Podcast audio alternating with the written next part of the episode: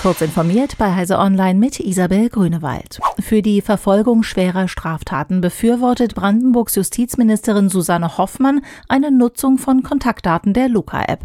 Das erläuterte die CDU-Politikerin im Rechtsausschuss des Landtages. Staatsanwaltschaft und Gerichte müssen im Einzelfall entscheiden, wenn Daten der Corona-Kontakt-App als Beweismittel für die Ermittlung genutzt werden sollten, hieß es.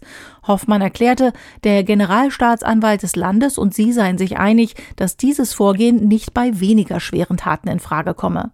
Als Beispiele für eine mögliche Datenabfrage nannte Hoffmann gewaltsame Auseinandersetzungen in einer Lokalität, die in einem Tötungsdelikt endet, oder eine Vergewaltigung in einem Restaurant. Die Rechtslage sei allerdings unsicher. Der französische Präsident Emmanuel Macron hat seine energiepolitischen Pläne konkretisiert.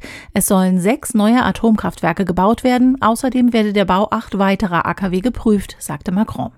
Wenn die Sicherheitskriterien es zuließen, solle die Laufzeit aller bestehenden AKW verlängert werden. Macron hat Betreiber EDF angewiesen zu prüfen, ob dessen AKW länger als 50 Jahre laufen können. Er bezeichnet sein Vorhaben als Renaissance der französischen Atomkraft.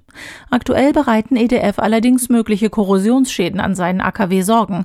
Vergangenes Jahr gingen bereits fünf Reaktoren für Wartungsarbeiten vom Netz. Diese Woche kündigte EDF eine Revision von drei weiteren Kernkraftwerken wegen möglicher Schäden an und korrigierte seine für 2022 erwartete Atomstromproduktion erneut nach unten.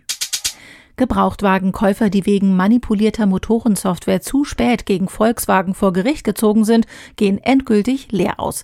Ein sogenannter Restschadenersatz, den es in bestimmten Fällen bei Verjährung noch geben kann, komme hier nicht in Betracht, urteilte der Bundesgerichtshof in Karlsruhe.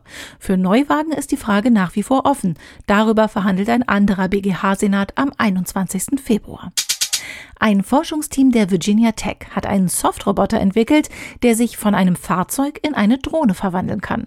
Die Forschenden setzen dabei auf eine Kombination aus Elastomer, Metall und Temperatur, um eine Formwandlung zu erzielen. Das Team sieht durch den Einsatz von Verbundstoffen eine große Chance für die Softrobotik.